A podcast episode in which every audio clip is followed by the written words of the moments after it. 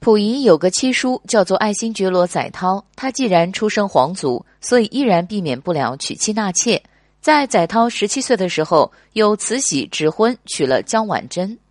江婉珍虽然比载涛大两岁，但是皮肤生得白净、漂亮，还知书达理，所以载涛很是满意。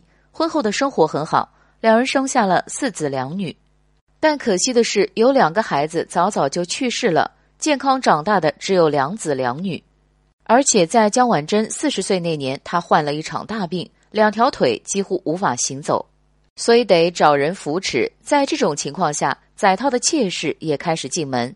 在他府里有个叫周妙云的丫鬟，人生的机灵，再加上载涛的起居生活都是他伺候的，所以载涛看见他精明能干，于是把他收到了房中，成了小妾。那年他才十五岁，后来还生了一个儿子。至于夫人江婉珍。载涛依旧体贴照顾，为了能有个妥帖的人随侍他，载涛安排了一个叫做金孝兰的丫鬟伺候他。金孝兰为人老实，尽心尽力的伺候婉珍。因江婉珍很喜欢他，想将他留在身边，于是就让载涛纳了她为妾，也生了一个儿子。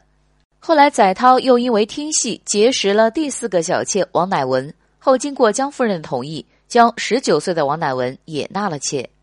我们知道，在女人多的地方，冲突是在所难免的。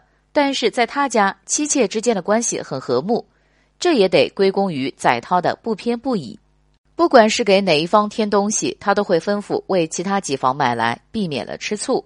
后来新社会要求一妻一夫制，而他家却有三个小妾，他是怎么解决的？因为载涛和三个小妾已经生活了很长时间，要说和谁分开都是舍不得的。